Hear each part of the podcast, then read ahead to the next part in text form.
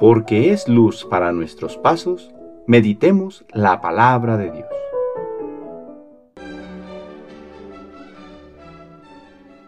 Del Santo Evangelio según San Lucas capítulo 4 versículos del 24 al 30. En aquel tiempo Jesús llegó a Nazaret, entró a la sinagoga y le dijo al pueblo, Yo les aseguro que nadie es profeta en su tierra. Había ciertamente en Israel muchas viudas en los tiempos de Elías, cuando faltó la lluvia durante tres años y medio, y hubo un hambre terrible en todo el país. Sin embargo, a ninguna de ellas fue enviado Elías, sino a una viuda en Sarepta, ciudad de Sidón. Había muchos leprosos en Israel en tiempos del profeta Eliseo. Sin embargo, ninguno de ellos fue curado, sino Naamán, que era de Siria. Al oír esto, todos los que estaban en la sinagoga se llenaron de ira, y levantándose lo sacaron de la ciudad, y lo llevaron hasta una barranca del monte, sobre el que estaba construida la ciudad para despeñarlo. Pero él, pasando por en medio de ellos, se alejó de allí. Palabra del Señor.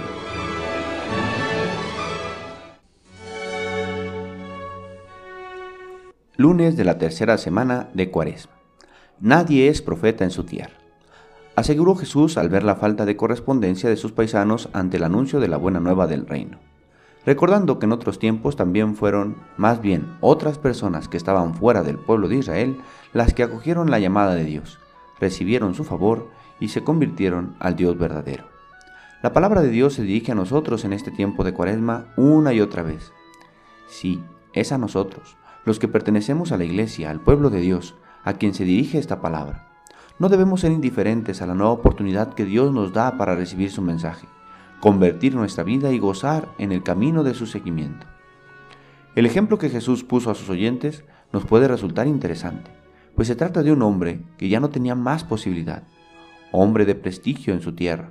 Namán, general de Siria, estaba enfermo de lepra. Es ahí donde, como recuerda la primera lectura del día de hoy, su sierva, conociendo al Dios verdadero y de la existencia de su profeta, de acudir a él. Él va, no de muy buena gana, pero sabiendo que quizás sea su última posibilidad. El profeta le pide solo que se bañe, pero él se imagina podría haber hecho algo más o más maravilloso y apantallante. También hoy Dios nos pide cosas tan sencillas para acercarnos a Él y recibir su gracia, realidades tan sencillas que nos parece algo tan difícil de creer. Pero así es el amor de Dios, que se sigue manifestando en formas sencillas, pero solo quien se hace sencillo le podrá descubrir.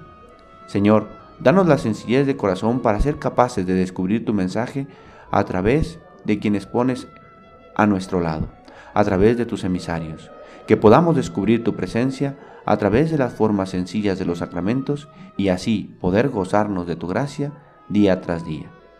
El Señor esté con ustedes. La bendición de Dios Todopoderoso, Padre, Hijo y Espíritu Santo, descienda sobre ustedes y les acompañe siempre.